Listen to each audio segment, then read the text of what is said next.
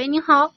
喂，你好，是主任们阿阿罗吗？你好，你好，范先生，你好。哎，你好，你好，你好。嗯，嗯，我想问一下，我这个那个长崎 GS 八我已经观望很久了，然后你看一下是不是这款这款车是不是值得入手？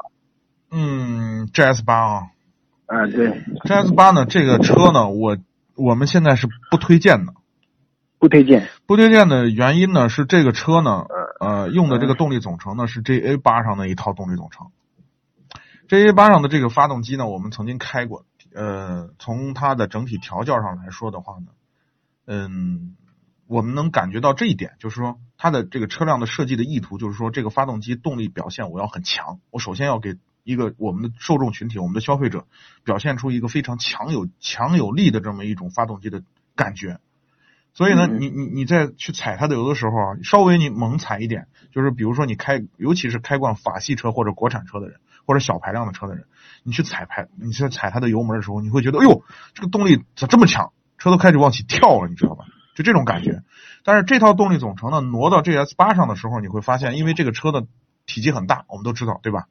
车的自重很大，那么这个发动机刚好呢，又把它前段的调的很强的这一段，又给哎，又给又给等于说呃又给综合掉了。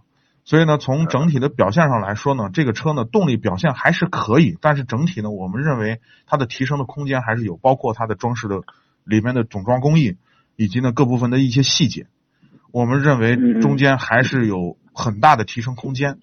所以我们现在暂时呢，这个车呢不主动推荐，就是这样。啊，嗯那买的话，我应该也是可以买的，是吧？就是类似做工方面的，唉。就那个，嗯，这个车呢，您要非要买，嗯我们也不拦着，就是这样。嗯那这个车呢，其实我们也在观察，因为这个车上市时间也不是很长。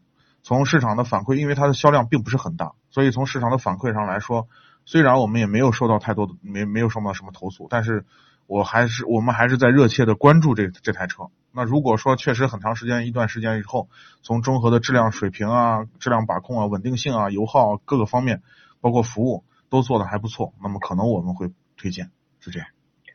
那我的话，我的预算的话，就是说在在二十万左右，嗯，然后我想买一辆稍微七座的样子的车子，然后你要不你给我推荐一下，说这一款，你非得要七座吗？就是家里人家里人人多没办法。五座的话，五座的话也可以考虑一下。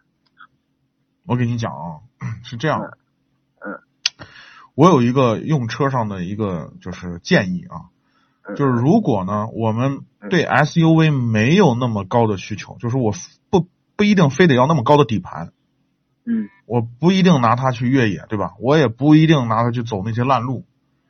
你花这么多钱，我的建议就不如去买个 MPV。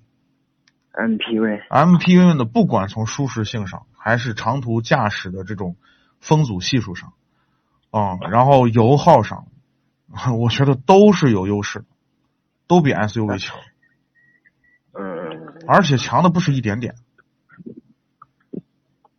然后然后其其他我因为我们那边是农农村嘛，然后嗯。就地地势啊稍微比较坎坎坷坷的都是，哦，路不太好，所以我哎对，然后稍微这个底盘稍微要高一点的好一点。对，在这个级别上真没有什么特别好的。说实话，就你是要落地嗯你看了二十万，嗯，还是20多万？二二二十万左右吧，二十一万左右。反正汉兰达，汉兰达我也考虑过，因为它那个 GS 八和汉兰达毫无原因去买汉兰达。喂，Hello，Hello，Hello，喂，你好。你还在吗？可能线路断可能线路断掉了嗯。啊！如果你在节目之前呢，我我可以继续回答你这个问题。如果汉兰达和 GS 八去选，毫无人去管汉买汉兰达。呃，GS 八的这个制造的这个整装的工艺呃功底还是 比丰田还是要差很大一截的，好吗？